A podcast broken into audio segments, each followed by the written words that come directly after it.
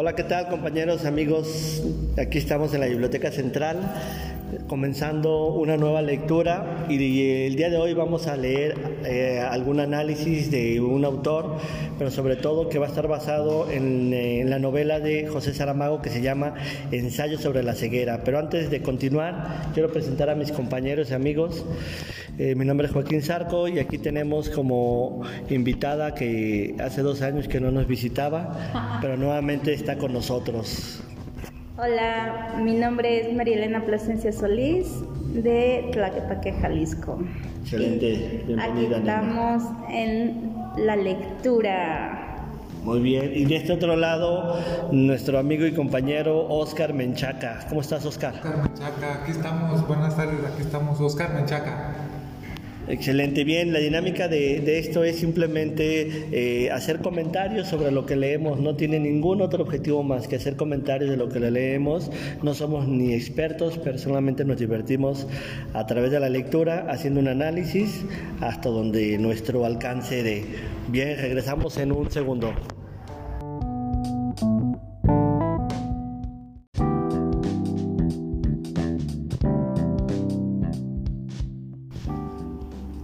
Nuevamente, amigos, regresamos a su programa Parloteo de lo cotidiano y en esta ocasión, como dijimos, vamos a hablar sobre eh, un análisis que hace un autor sobre este libro que se llama Ensayo sobre la ceguera.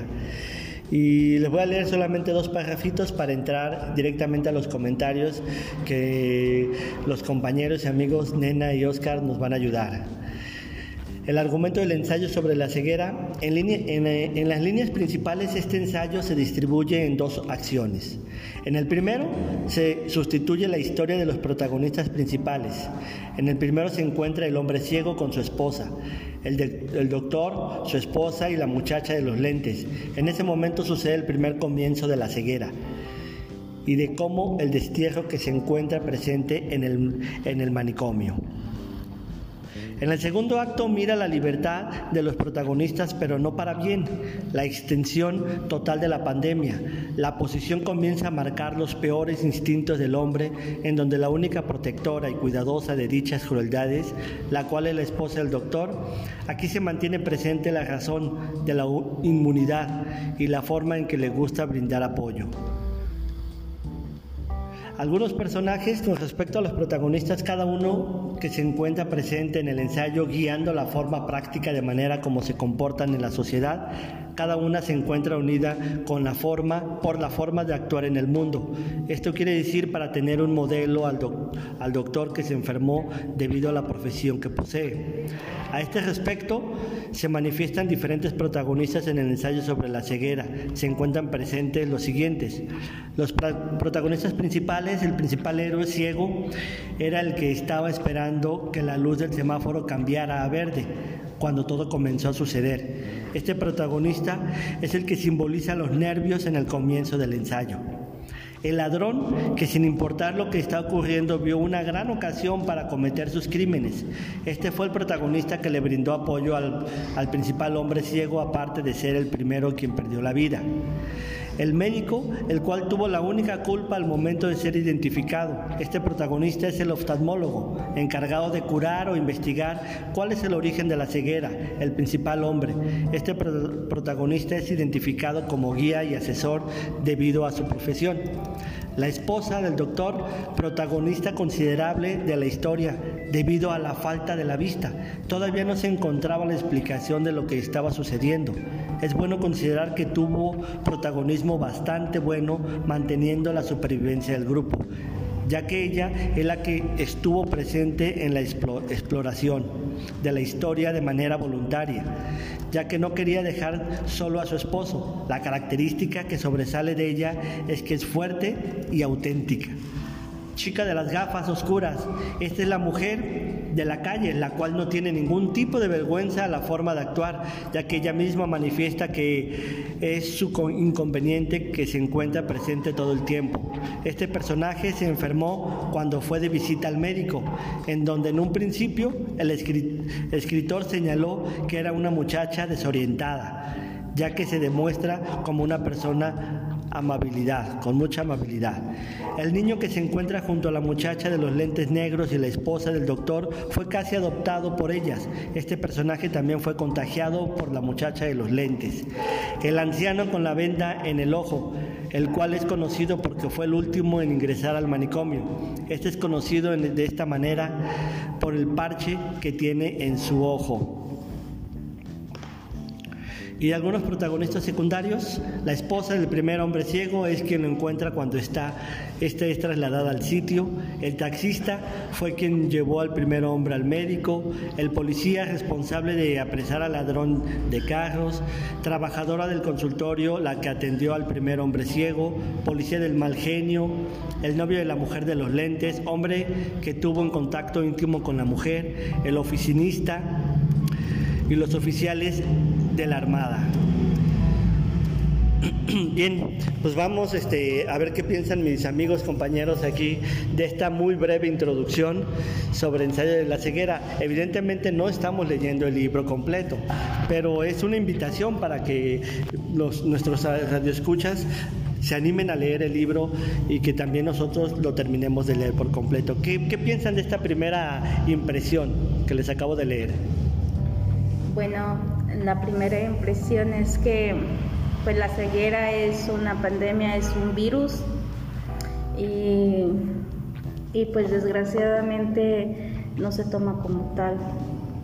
Se descuida la gente y así es como se va contagiando y pues como ya decíamos, así es como como sucede con las demás este, pandemias, ¿no? Con los demás virus.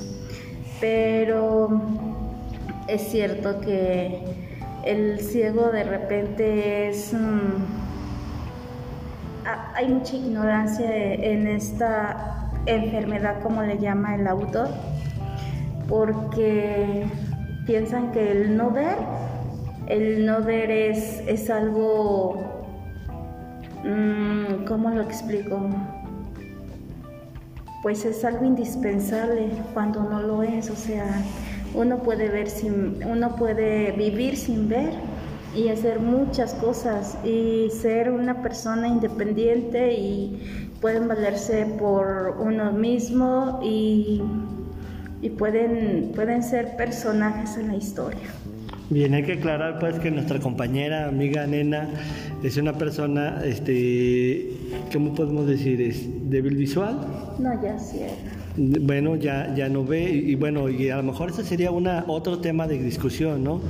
¿Cómo le tenemos que nombrar? Ya habíamos dicho, una persona con discapacidad visual o una persona que, que, carece de la vista, ¿no?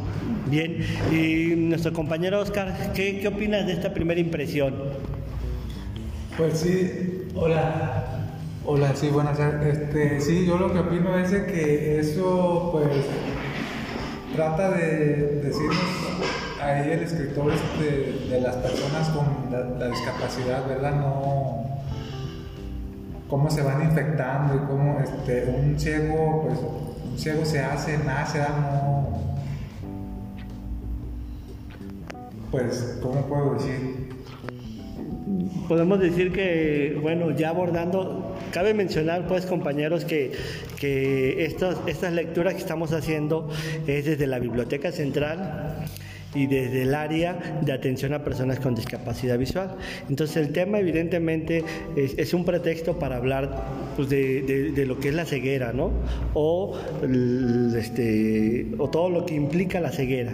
Y evidentemente Saramago habla de, la ceguera, pero en un sentido metafórico o alegórico. Y ya vamos a ir viendo a qué se refiere con esto Saramago, pero evidentemente pues este, nosotros tenemos opiniones sobre esto, ¿no? Finalmente. Y acaba de llegar nuestro compañero Fabián, ¿qué opinas de este primer acercamiento? No alcanzaste a escuchar, pero eh, eh, abordamos sobre todo este, esta idea de, del libro de ensayos sobre la ceguera. Pero para ti, ¿qué es la ceguera? ¿Y si está bien nombrarla así o no? Pues mira, prácticamente yo te voy a decir para mí lo que es la ceguera. La ceguera es pues prácticamente no ver bien pero a veces digo yo mismo, pues unas cosas sí las veo bien y otras cosas no las veo bien. Entonces puede ser que sea eh, ceguera medias o ceguera no. Yo me sorprendo porque a veces veo un animalito caminar, pero lo quiero agarrar y no lo hallo. O sea, o estoy ciego o no estoy ciego, pues. Entonces, para mí, para mí sí estoy ciego, pero puedo decir que a medias. O sea que e-, eres como más selectivo, pues. Es decir, bajo, ciertas, bajo cierta distancia puedes este, ver un bulto o un animalito, pero ya te acercas y te, se te complica detectar en qué punto está, ¿no? Así es. en, ese, en ese sentido sería como más selectivo.